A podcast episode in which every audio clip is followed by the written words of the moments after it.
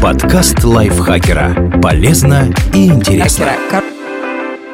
Всем привет! Вы слушаете подкаст лайфхакера. Короткие лекции о продуктивности, мотивации, отношениях, здоровье, в общем, обо всем, что сделает вашу жизнь легче и проще. Меня зовут Ирина Рогава, и сегодня я расскажу вам, как доказать кому угодно, что Земля круглая.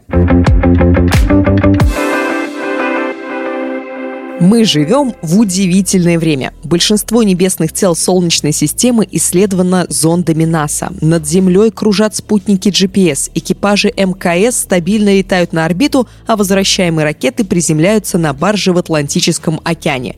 Тем не менее, до сих пор существует целое сообщество людей, уверенных, что Земля плоская. Читая их утверждения и комментарии, искренне надеешься, что все они просто тролли – вот несколько простых доказательств того, что наша планета круглая. Корабли и горизонт. Если вы побываете в каком-нибудь порту, взгляните на горизонт и понаблюдайте за кораблями. Когда корабль отдаляется, он не просто становится все меньше и меньше, он постепенно скрывается за горизонтом. Сначала исчезает корпус, затем мачта. И наоборот, приближающиеся корабли не появляются на горизонте, как они должны были бы, если бы мир был плоским, а скорее выходят из-под моря. Но корабли не выныривают из волн, за исключением летучего голландца из «Пиратов Карибского моря». Причина, по которой приближающиеся корабли выглядят так, будто они медленно поднимаются из-за горизонта, состоит в том, что Земля не плоская, а круглая варьирующиеся созвездия. Из различных широт видно различные созвездия. Это заметил греческий философ Аристотель еще в 350 году до нашей эры. Вернувшись из поездки в Египет, Аристотель написал, что в Египте и на Кипре есть звезды, которые не видны в северных регионах. Наиболее яркими примерами являются созвездие Большая Медведица и Южный Крест. Большая Медведица – созвездие из семи звезд, похожее на ковш, всегда видна в широтах выше 41 градуса северной широты. Ниже 25 градусов южной широты вы не увидите ее. Между тем, Южный Крест, небольшое созвездие из пяти звезд, вы обнаружите только добравшись до 20 градусов северной широты. И чем южнее вы будете двигаться, тем выше над горизонтом будет Южный Крест. Если бы мир был плоским, мы могли бы наблюдать одни и те же созвездия из любой точки планеты. Но это не так. Можете повторить эксперимент Аристотеля, когда отправитесь в путешествие. Лунные затмения.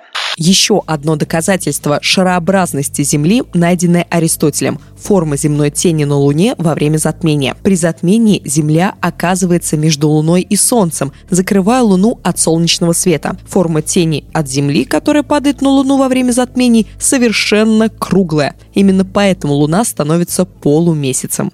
Длина теней. Первым, кто вычислил окружность Земли, был греческий математик по имени Эратосфен, который родился в 276 году до нашей эры. Он сравнил длину теней в день летнего солнцестояния в Сиене. Этот египетский город сегодня называется Асуан и расположенный севернее Александрии. В полдень, когда солнце было прямо над Сиеной, теней не было. В Александрии палка, установленная на земле, бросала тень. Эратосфен понял, что если он знает угол тени и расстояние между городами, он может вычислить окружность земного шара. На плоской земле не было бы никакой разницы между длиной теней. Положение Солнца везде было бы одинаковым, только шарообразность планеты объясняет, почему положение Солнца разное в двух городах на расстоянии нескольких сотен километров друг от друга. Наблюдение с высоты. Еще одно очевидное доказательство шарообразности Земли – чем выше вы подниметесь, тем дальше вы можете видеть.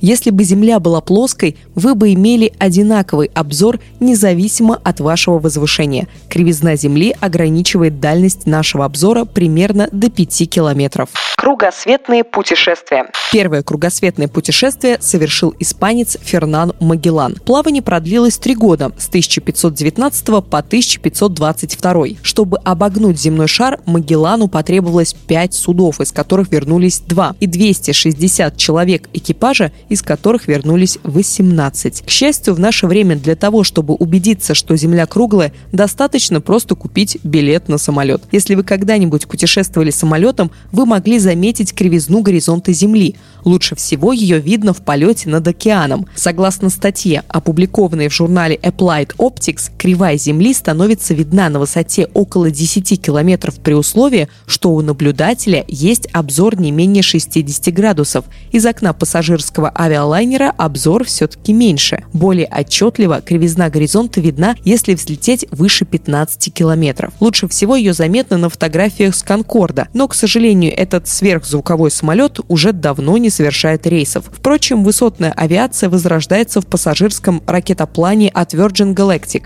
Spaceship Two. Так что в ближайшем будущем мы увидим новые фотографии Земли, сделанные в суборбитальном полете.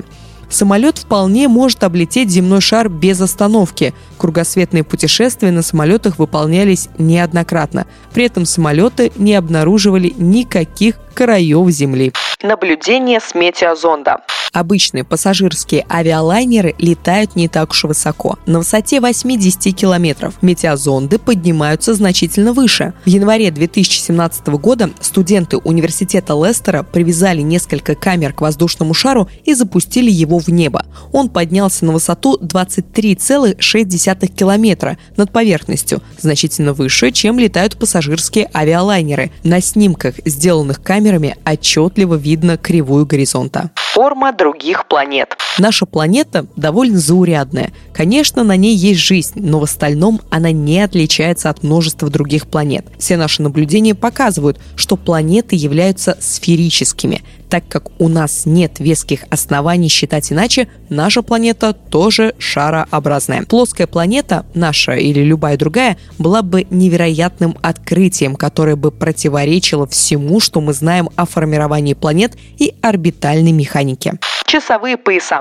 Когда в Москве 7 вечера, в Нью-Йорке полдень, а в Пекине полночь. В Австралии в это же время половина второго ночи. Вы можете посмотреть, сколько времени в любой точке мира и убедиться, что везде время суток свое. Этому есть только одно объяснение. Земля круглая и вращается вокруг своей оси. На той стороне планеты, куда светит Солнце, в данный момент день противоположная сторона Земли темная, и там ночь. Это вынуждает нас использовать часовые пояса. Даже если представить, что Солнце направленный прожектор, который курсирует над плоской Землей, мы бы тогда не имели четкого дня и ночи. Мы все равно наблюдали бы Солнце, даже находясь в тени, как можем видеть в театре светящиеся на сцену прожекторы, находясь при этом в темном зале. Единственное объяснение смены времен суток – шарообразность Земли центр тяжести. Известно, что гравитация всегда притягивает все в сторону центра масс. Наша Земля сферической формы. Центр масс сферы находится, что логично, в ее центре. Гравитация притягивает все объекты на поверхности в направлении ядра Земли, то есть прямо вниз, независимо от их местоположения, что мы всегда и наблюдаем. Если представить, что Земля плоская, то гравитация должна будет притягивать все, что на поверхности, к центру плоскости. То есть, если вы окажетесь у края плоской Земли, гравитация будет тянуть вас не вниз, а к центру диска. Вряд ли можно найти на планете место, где вещи падают не вниз, а в бок изображение из космоса. Первая фотография Земли из космоса сделана в 1946 году. С тех пор мы запустили туда множество спутников, зондов и космонавтов или астронавтов, или тайконавтов, в зависимости от страны. Некоторые спутники и зонды вернулись, некоторые остаются на орбите Земли и летят через Солнечную систему. И на всех фотографиях и видеозаписях, переданных космическими аппаратами, Земля круглая – Кривизна Земли отчетливо видна на фотографиях с МКС. Кроме того, вы можете увидеть фотографии Земли, которые делает с периодичностью в 10 минут спутник японского метеорологического агентства Химавари-8. И на всех фотографиях и видеозаписях, переданных космическими аппаратами, Земля круглая. Спасибо большое, что прослушали этот выпуск. Надеюсь, он был для вас полезным и познавательным. Автор текста Дмитрий Сашко, озвучила его я, Ирина Рогава. Не забывайте подписываться на наш подкаст на всех платформах, ставить ему лайки, звездочки, писать комментарии и делиться выпусками со своими друзьями. На этом я с вами прощаюсь. Пока-пока. Подкаст лайфхакера. Полезно и интересно.